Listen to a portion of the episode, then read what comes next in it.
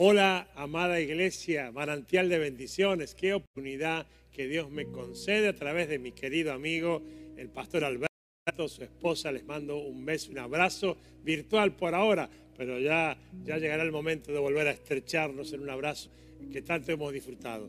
Pero qué bueno poder estar con ustedes otra vez y poder compartirles de un tema que quema mi corazón el tema de la familia, el matrimonio, la crianza de los hijos, en cada oportunidad que tengo, en conferencias, en, mi ministerio a través de Argentina Hablamos por Vos, en la propia iglesia, es un tema que yo siempre trato. Ahora, he visto el flyer con los oradores, hay algunos amigos míos ahí, gente que sabe mucho también de este tema, así que pidiéndole al Espíritu Santo inspiración sobre lo que tenía que compartirles, quiero mostrarles una visión mucho más amplia del plan de Dios para la familia, para el matrimonio. Por eso puse a esta charla como título El plan de Dios.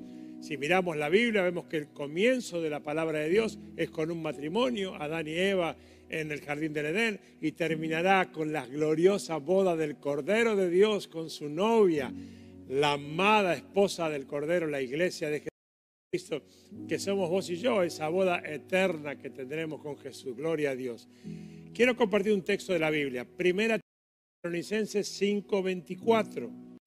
Fiel el que os llama, el cual también lo hará. ¿Qué quiero decirte antes de comenzar a meterme de lleno en el tema? Que las promesas de Dios pasan por encima de nuestras propias limitaciones. Que las promesas de Dios para tu vida, para mi vida, para tu matrimonio, para tu familia, no están limitadas a tus aciertos o tus errores. Nuestros errores no son obstáculos para el cumplimiento de lo que Dios nos ha prometido. Y Dios nos ha prometido bendición. Hay semillas sembradas por Dios, visiones, llamados, eh, y tenés que creer que por imposible que parezca o por dura que sea tu realidad, Dios cumplirá su propósito en tu vida, en tu matrimonio y en tu familia, y nunca es tarde con Dios. Dios tiene, dice la Biblia, pensamientos de bien y no de mal, para darnos un futuro feliz. Bueno, algunos podrían decir, hey, Pastor Jorge, usted no conoce mi historia. Bueno, tal vez no, es verdad, no la conozco, pero lo que sí conozco es al Dios que va a cambiar tu historia. alguien diga amén ahí en su casa, aunque sea. gloria a Dios. Prepárense. Yo siento que Dios lo va a hacer. Y es más, yo creo que este congreso va a ser un, un hito, va a marcar algo en la historia de muchas familias, de muchos matrimonios de la iglesia y que van a ver eh, milagros sorprendentes sobre sus casas. Y yo creo que, que vos tenés que prepararte para eso, renovar tu expectativa en esa dirección, porque Dios lo va a hacer, vas a alcanzar la meta y vas a, a servir con tu familia al propósito del Señor. Enfócate en Dios y en el plan que tiene para tu vida. Muy bien, la iglesia tiene muchas similitudes con, nuestra familia, con una familia. Mi familia es mi pequeña iglesia y así la más difícil de pastorear. Aprovecho que, no la tengo acá, Graciela, ni a, mis hijos. Pero es verdad, a veces es difícil, ¿no? Eh, un matrimonio, el de Jesús con la iglesia, eh, hijos, hermanos, que son las, las ovejas que Dios nos ha dado a cuidarle porque son de Él. Hay muchas similitudes en varios aspectos. ¿Y qué quiero explicar en esta visión amplia? Dios es un Dios de principios, es un Dios ordenado. Él comienza por las bases y luego edifica lo que tiene planeado. Él primero piensa, no sé si sabías que Dios piensa, dice que tiene pensamientos de bien para nosotros, que son más grandes que los nuestros. Él primero piensa, luego planea y finalmente ejecuta. Y Dios estableció un principio espiritual para siempre, desde el comienzo del Edén para siempre. Él usa las cosas físicas visibles para enseñarnos las cosas espirituales invisibles. Usa cosas en el mundo visible para enseñar las cosas que tienen que ver con el mundo espiritual e invisible. Cuando Dios crea a Adán y a Eva, eh, nos deja un mensaje que podemos aplicar a nuestra vida el día de hoy. Y allí está centrado el propósito original de nuestra vida. y lo que yo llamo el sueño más grande de Dios, que es la iglesia como familia de Dios. Dios decide expresarse a sí mismo en el mundo físico y visible y dijo así, miren, hagamos al hombre a nuestra imagen y semejanza. Dios creó un hombre y una mujer, y porque no fue suficiente para Dios crear solamente un, un hombre, como dice Génesis, para que su expresión fuera completa en el mundo visible, creó al hombre y a la mujer. Dios, siendo uno, eligió a ambos, hombre y mujer, para expresar su todo físicamente en el mundo visible. En Génesis 2, 15 y 18 dice que creó primero al hombre y luego a la mujer, pero ahí en el 1.26 en adelante dice que los creó a los dos. Hay un porqué de ello, yo quiero explicártelo. Y te lo quiero explicar aprovechando que tu pastor me quiere mucho. Yo me voy a sentir como entre casa. Estoy acá en la iglesia del encuentro, en nuestra amada iglesia del encuentro. Claro, eh, hay sillas vacías. Tengo solamente un par de personas que me asisten, pero somos iglesia porque los edificios están cerrados, pero la iglesia está abierta, plena y empoderada del Espíritu Santo. Así que como si fuéramos de la misma iglesia, te voy a hablar con libertad. Eh, Adán estaba solo en el jardín de Edén, dice la palabra, y dice que estaba muy feliz, Adán. No se enojen las, hermanas conmigo, ¿no? Eh, yo diría que él estaba muy feliz ahí, paseándose por el jardín. Adán estaba solo, pero él no sabía que estaba solo, porque no sabía lo que significaba estar solo. Uno no puede extrañar lo que no conoce, no puede experimentar lo que no sabe que existe. Adán eh, nunca hubiese pedido una compañera, pero no porque no valiera la pena, por supuesto que vale la pena y bien que lo vale, sino porque él no sabía que existía esa posibilidad de tener una compañera. Y Dios dijo más o menos así, no me gusta que el hombre esté ahí solo en el Edén, eh, y Dios le dio un trabajo para hacer Adán, y al finalizar su tarea ya no era el mismo Adán. ¿Qué pasó? una insatisfacción llenó su vida porque descubrió que había dos sexos, que había hombres y mujeres en la creación, o varón y hembra, para decirlo de una manera concreta y directa. Y entonces ahí él empezó a sentirse solo.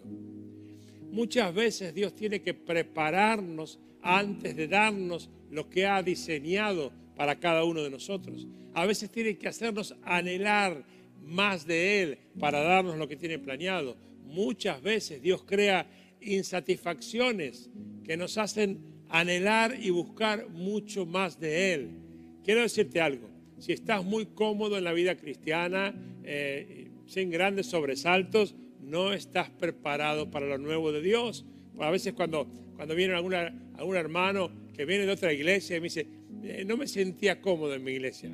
¿Cómo? Yo le digo, acá voy a tratar de incomodarte constantemente. Porque Dios siempre busca sacarnos de la zona de comodidad.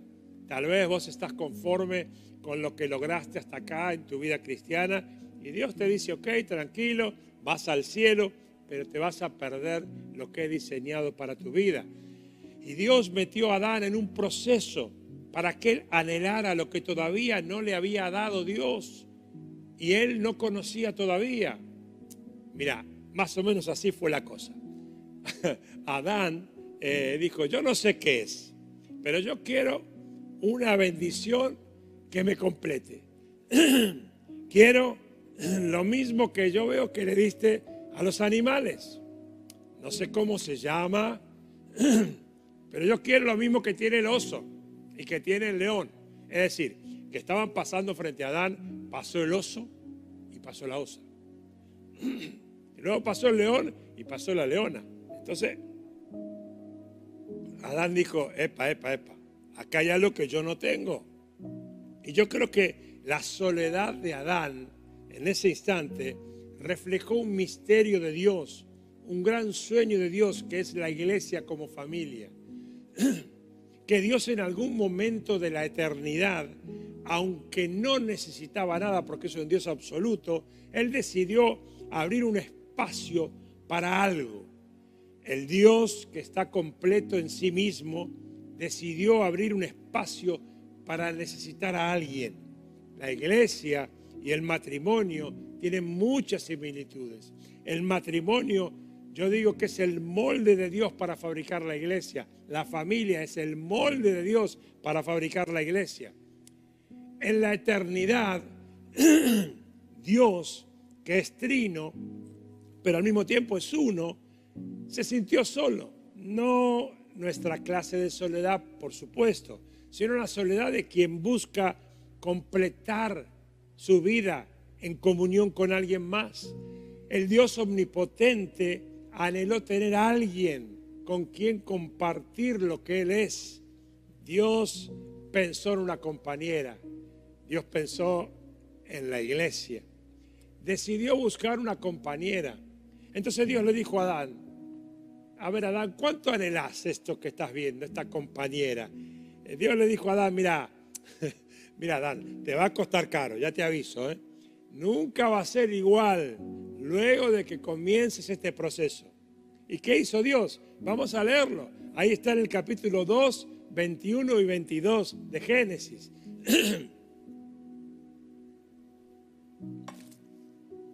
Entonces Dios el Señor hizo que el hombre cayera en un sueño profundo. Anoten eso, sueño profundo. Y mientras él dormía, le sacó una costilla y le cerró la herida. Anoten eso. De la costilla que le había quitado al hombre, Dios el Señor hizo una mujer y se la presentó al hombre. Subrayen, se la presentó. Ahora vamos a ver cómo es este proceso.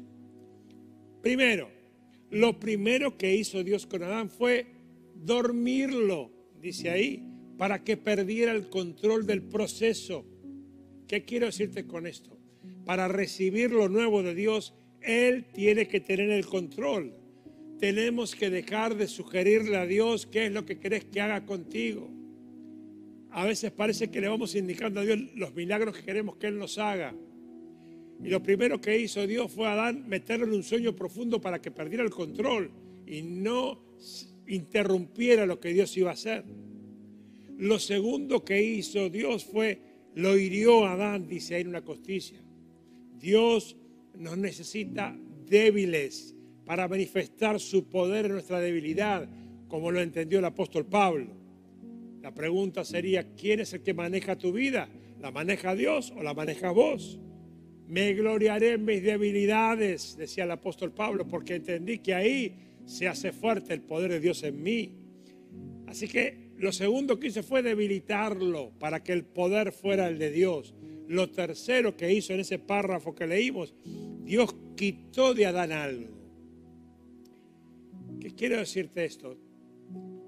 Todos queremos el fuego de Dios en nuestra vida, en nuestro ministerio, en nuestra familia, en nuestra casa pero sin entrega no hay fuego. Hace falta sacrificio. Hace falta sacrificar algo. No sigas pidiendo el fuego del Espíritu si no entregas nada a cambio.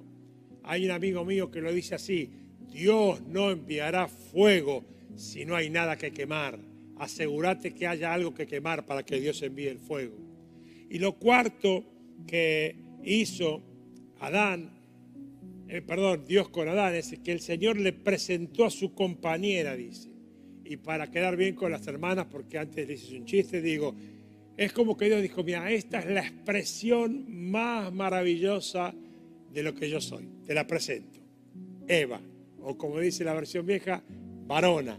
Lo más hermoso que hay en mí, lo puse en ella, le dijo el Señor. Esta es la, la, eh, la piedra preciosa, el final de una corona que yo hice, que es la creación.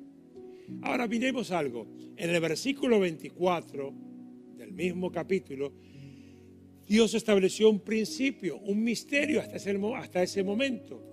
Dejará el hombre a su padre y a su madre y se unirá a su mujer y serán una sola carne. ¿Qué quiero decirte con esto?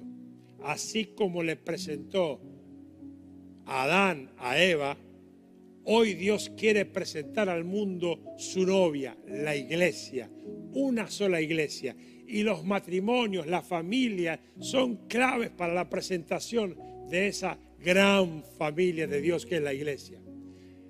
A ver si entendés algo, mi amada, mi amado, en este día. La razón por la cual Satanás está trabajando arduamente y no le está yendo tan mal y está luchando constantemente para destruir los matrimonios en este tiempo y mucho más si son matrimonios cristianos, es porque detrás del matrimonio hay un principio espiritual planeado por Dios para toda la eternidad. Si logras triunfar en tu casa, seguro vas a terminar triunfando en la iglesia, porque detrás de todo esto se encuentra el sueño más grande de Dios, que es llegar un día a casarse con su novia, las bodas del Cordero de Dios y su novia blanca y resplandeciente. ¡Wow! Anhelo que llegue ese día. Pero ¿sabes qué? Para que llegue ese día, primero Dios tenía que sufrir. Y lo vemos en el Evangelio de Juan, capítulo 19, versículo 17 y 18 de Juan. Y él cargando su cruz salió al lugar llamado la calavera y en hebreo Gólgota. Y allí le crucificaron y con él a otros dos, uno a cada lado y Jesús en el medio. La Biblia nos relata cómo Dios ha buscado su compañera a lo largo de toda la historia. Lo buscó ahí con el modelo de Adán y Eva y fracasó porque metieron la pata. Luego lo buscó con Israel en el monte Sinaí y antes de que Dios e Israel firmaran un pacto matrimonial, llamémoslo así, Israel quebró ese pacto.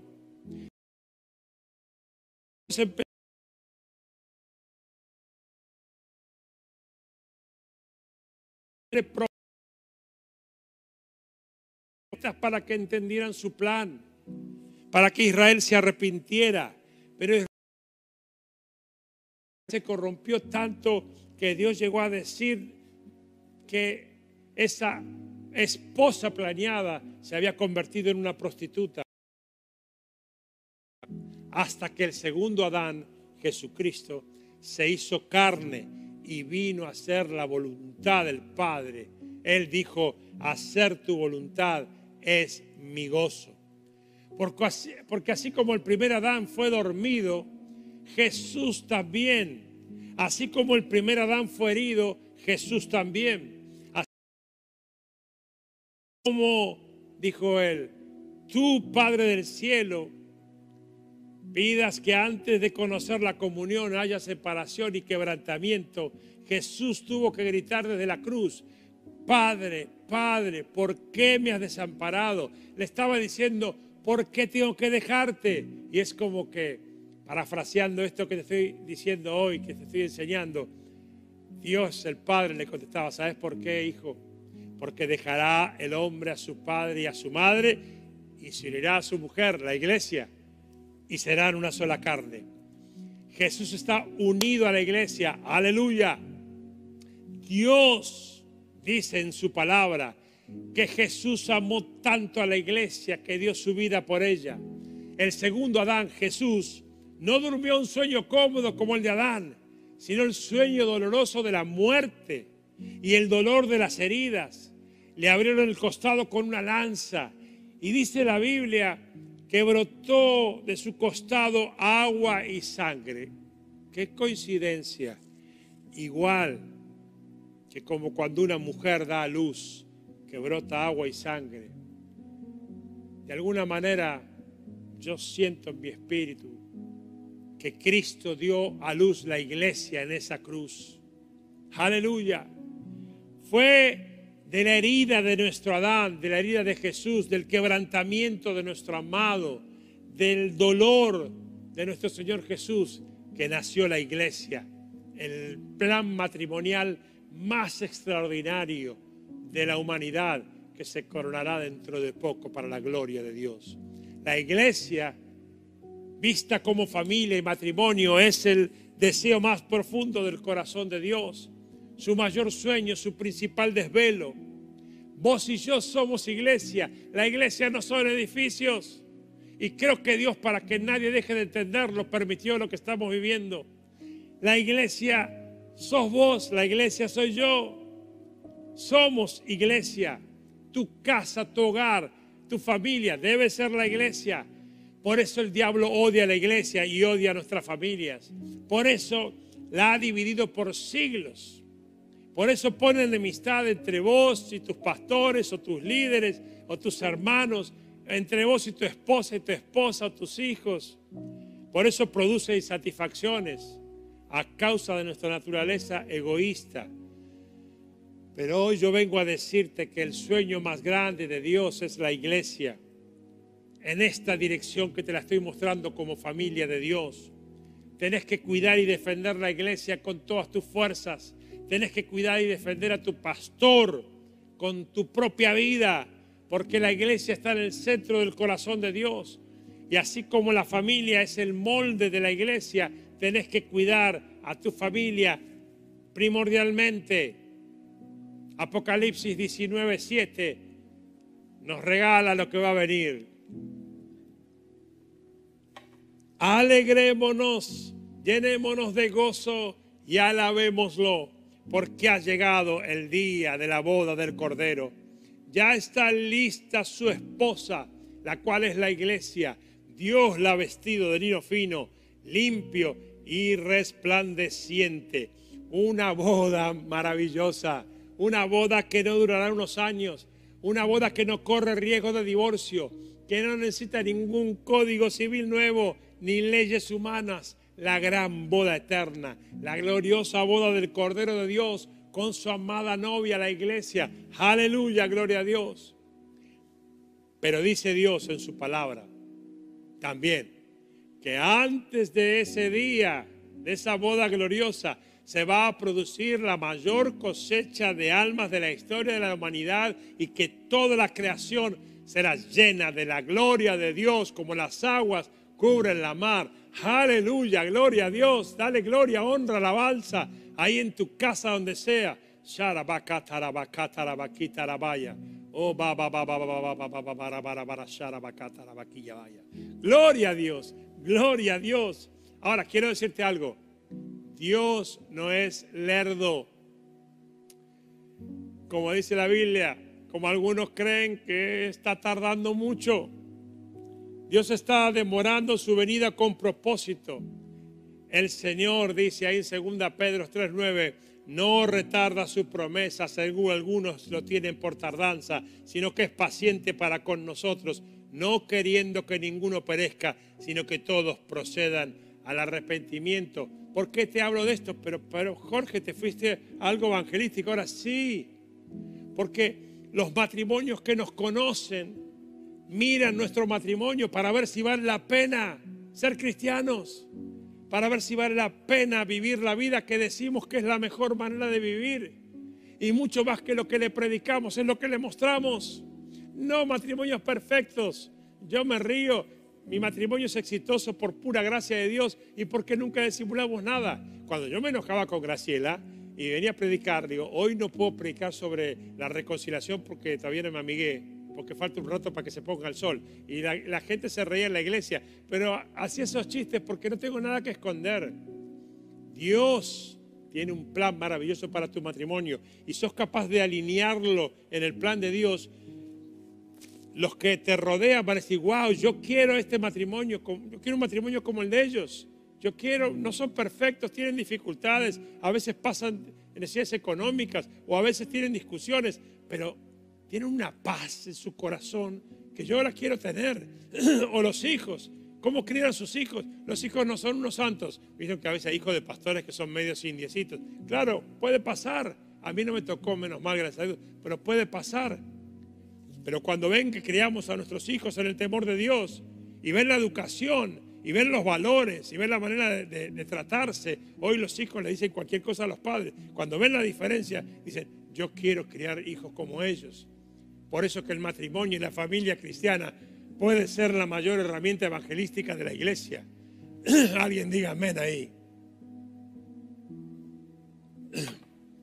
Mi, garganta está fatal con los cambios de clima. Entonces yo quiero ahora ir redondeando esto que te he compartido. No me quiero extender demasiado en el tiempo para ser prudente con el resto de los oradores. La pregunta que tengo para hacerte es, ¿te estás preparando para la boda? ¿Cómo te estás preparando? ¿Criticando al pastor o al líder cuando se equivoca? ¿O apasionado por ser un modelo digno de imitar en tu matrimonio, en tu familia, para llevar gente a los pies de Jesús? Hay que entrenarse para ese día. Hey, ¿cómo, Pastor Jorge? Yo les digo, Lean Marcos 16, 15 y, ya tienen la respuesta. Y les dijo, déjenme parafrasear, matrimonio, familia de la iglesia manantial de bendiciones, ir por todo el mundo y predicar el evangelio a toda criatura. El que creyere y fuera bautizado será salvo, mas el que no creyere será condenado. Y estas señales seguirán a los que creen en mi nombre echarán fuera demonios, hablarán nuevas lenguas, tomarán en manos serpientes y si bebieren cosa mortífera no les hará daño. Sobre los enfermos pondrán sus manos y sanarán. Y quiero decirte que el COVID está incluido entre estos enfermos para la gloria de Dios. Aleluya. Por las llagas de Jesús fuimos sanados en esa cruz maravillosa. ¿Te estás preparando? ¿Estás verdaderamente enfocado, enfocada solo en el día de la boda. A ver, cuando una novia está cerca de la fecha de su boda, no puede dejar de, pensar, de vivir y soñar en ese día y en su amado, ¿no? Todas las novias ven a sus novios como el príncipe azul. Los que no saben que con el paso de los años se va a ir destiniendo, pero bueno, mejor no le digamos por si acaso. Todos. Y, los muchachos, nosotros, bueno, mi mujer es hermosa hasta el día de hoy, ¿no? Pero, pero, aunque no lo hubiera sido, yo lo hubiera visto como la más hermosa del planeta. Porque somos así cuando, cuando estamos enfocados en ese día que tanto anhelamos de llegar a casarnos, ¿no? Entonces, por eso te pregunto, ¿tu vida tiene hoy como propósito, como fin ese día? O estás solamente preocupado por el COVID, por la economía, por los desastres que pasan alrededor. Si sos parte de este gran plan de Dios, de este plan impresionante de Dios, Él va a derramar sobre ti sus más grandes bendiciones y muchas oraciones estériles cobrarán vida para la gloria de Dios, aleluya. Yo siento en mi espíritu que eso va a pasar hoy con muchos hogares oraciones estériles que van a cobrar vida en el nombre de Jesús. Dios es fiel. A vos y a mí nos toca ser iglesia, no solamente en las cuatro paredes del edificio allí en San Martín, sino en cada lugar donde estés, y eso incluye tu casa. Si hace falta hoy, enojate con el diablo, en vez de con las circunstancias y con los que te rodean, enojate con el diablo y también enojate con vos mismo si hace falta y decir, basta, hasta acá llegaste diablo, hasta acá llegaste Jorge, hasta acá, basta a la pelea, a los enojos, a los celos, a la envidia, a la competencia, al juicio, a creer que vos sos siempre la víctima de alguien o de algo. Quiero decirte algo, no sé si va a ser una buena o mala noticia. Dios no habla con víctimas. Dios no habla con víctimas, Dios habla con benditos y benditas, porque desde el día que Jesús dio tu vida por vos y por mí, dejamos de ser víctimas, ahora somos bendecidos. Yo creo que esta iglesia, manantial de bendiciones, no fue llamada a ser una iglesia más.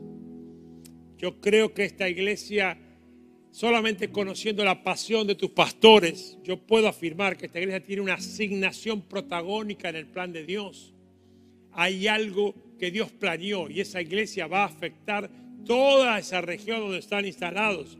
Yo creo que Dios, mira iglesia y amigo Pastor Alberto, va para ti también. Yo creo que Dios los va a entrar en un proceso, como lo hizo con Adán, porque tiene planes mayores y mejores para esta iglesia. Yo creo que Dios ha sido muy generoso con ustedes, pero yo creo que la gloria postrera para ustedes será mucho mayor que la primera, muchísimo mayor que la primera. Algo que siento en mi espíritu ahora, hay lugares elegidos y personas asignadas para citas divinas para cada uno de ustedes. Una vez me dijo una hermana, Pastor Jorge, usted no sabe, tengo una compañera de trabajo, ay, la invito, la invito, la invito a la iglesia y no logro que venga, porque yo sé que si viene un domingo y escucha sus mensajes, se va a entregar a Cristo. Y yo, pobre hermana, ¿sabe lo que le dije? Y capaz que no viene nunca. Y la hermana me miró con una cara de desilusión y le dije, mira, capaz que no viene nunca, porque Dios la ama tanto que le mandó la iglesia a la oficina. Vos sos la iglesia. Hacé tu tarea, mostrarle a Jesús, predicarle a Jesús y traerla convertida y presentámela. Esta es mi hermana en Cristo. Antes de, de, compañera de trabajo es mi hermana en Cristo. Así que yo creo que esta es una asignación que Dios tiene para ustedes. Ahora, déjame que te recuerde algo por si acaso. Dios no es vígamo, ¿eh? Dios no se va a casar con cuanta iglesia queramos eh, fundar o autoproclamarnos por nuestros eh, motivos egoístas o nuestra competencia. Dios aborrece la rebeldía y aborrece los celos. Dios aborrece las divisiones. Una sola novia, una sola iglesia, que puede estar en muchos hogares distintos, hasta en países ciudades donde hay gente que piensa distinto, pero una sola, una, única, verdadera, gloriosa, sin manchas, sin arrugas, santa y apasionada y eternamente, a ver cómo voy con el tiempo, muy bien, y eternamente enamorada de Cristo. Tenemos que apasionarnos por alcanzar el propósito por el cual Dios nos salvó si Dios eligió tu casa, ¿qué te hizo pensar que no puede haber un milagro en tu matrimonio? Si Dios eligió tu casa, como ya te lo he demostrado más de una vez, ¿qué te hizo pensar que no puede haber un milagro con tus hijos?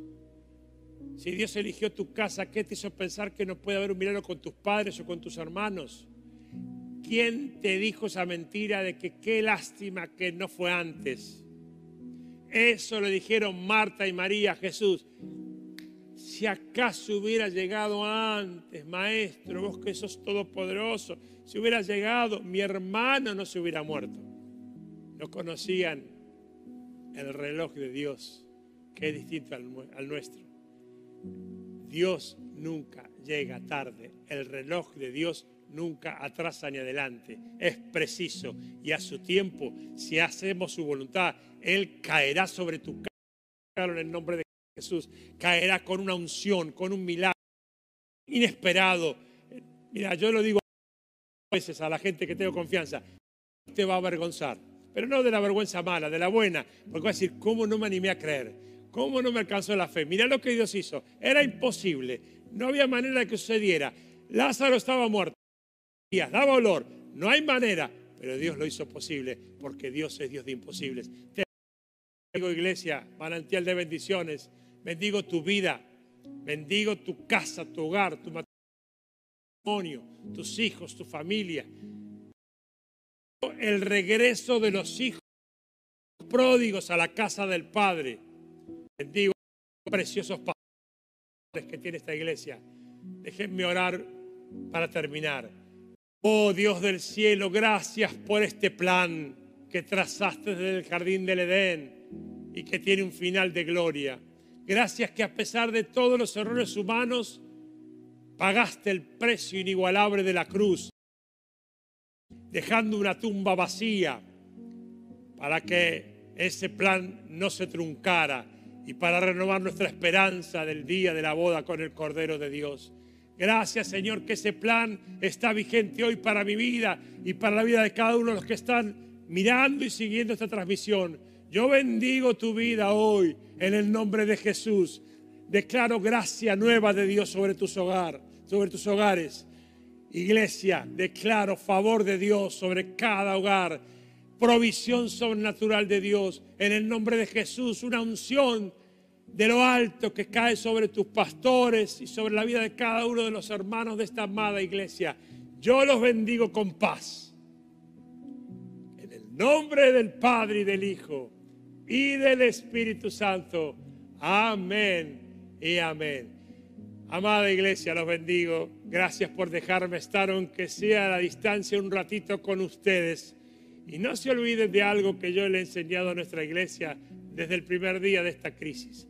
Con Dios todo va a estar bien. Chao. Dios te bendiga.